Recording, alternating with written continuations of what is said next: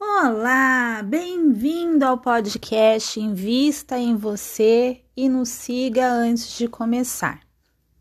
Hoje eu escolhi um tema que nós é, constantemente vemos na televisão, mas na verdade, como é algo que está muito distante da nossa vivência, a gente não tem um conhecimento teórico sobre o assunto. Então, o que, que eu fiz? Como nem eu mesma entendo muito sobre esse assunto, eu resolvi fazer uma pesquisa através de documentários. E as informações que eu tive foi através de jornais e de documentários.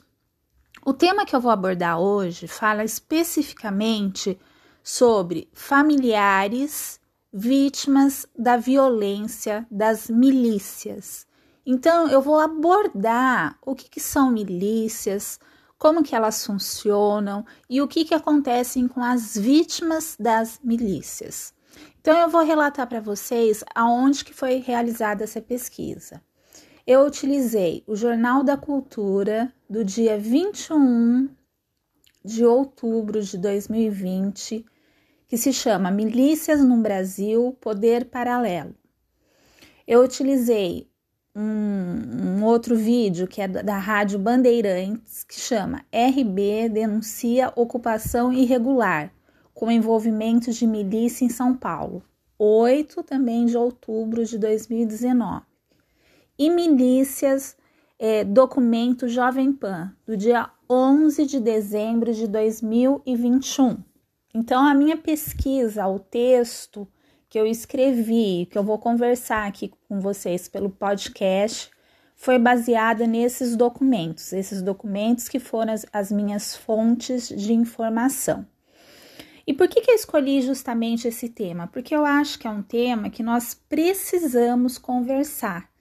Porque se nós observarmos, infelizmente, é, a milícia está tomando conta de vários poderes legislativo, judiciário da nossa sociedade. Então vamos lá. Vocês sabem o que são milícias? Para entender, você precisa estudar a história onde tudo começou na década de 60, com grupos de comerciantes que financiavam os grupos de extermínio junto e com o apoio da ditadura. Alguns dizem que é um poder paralelo, mas na verdade é um poder perpendicular que vai contra toda a estrutura estatal. São servidores públicos. Alguns dizem que são ex-policiais ou grupos de policiais transgressores, mas na verdade são servidores públicos. E como eles funcionam? Eles exercem o controle territorial através da violência. E no território deles controlam um comércio com venda de gato net, vagas nos hospitais, vendem terrenos e aprovam habitações irregulares, oferecem serviço de gato de luz, de gás, pedaços de calçada para exercer o comércio, combustíveis adulterados, entre outros. Tudo deles dentro do seu território deve ser consumido por quem mora naquele local. Oferecem uma falsa proteção de segurança, cobrando taxas, e quem não paga tem seus estabelecimentos assaltados exerce um monopólio de bens e serviço.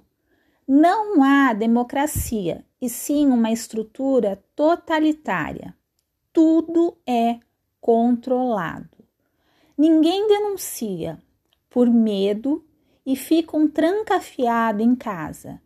As denúncias se baseiam em prova técnica e não em depoimentos justamente por causa do medo da denúncia. Geralmente, eles agem de madrugada utilizando a violência.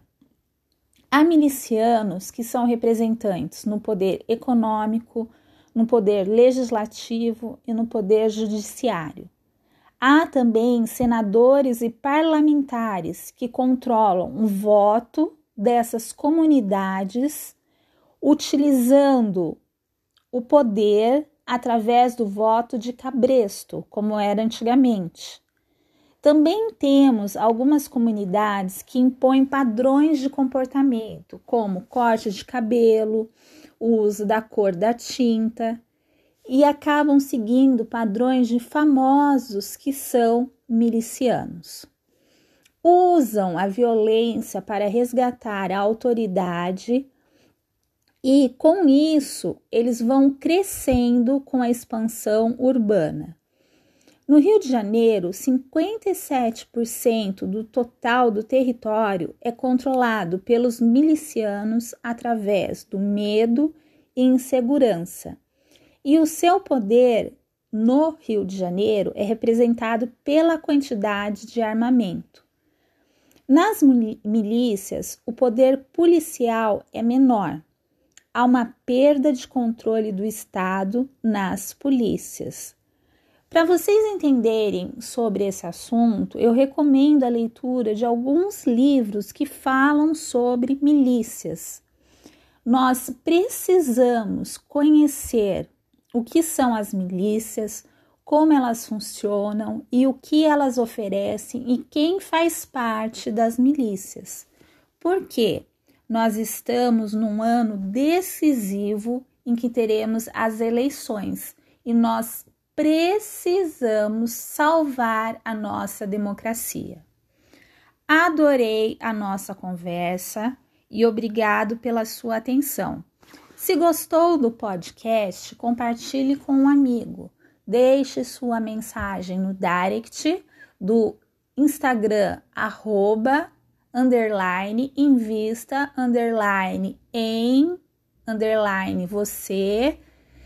Deixe uma mensagem aqui no Spotify ou qualquer plataforma que você escuta o seu podcast. Muito obrigada.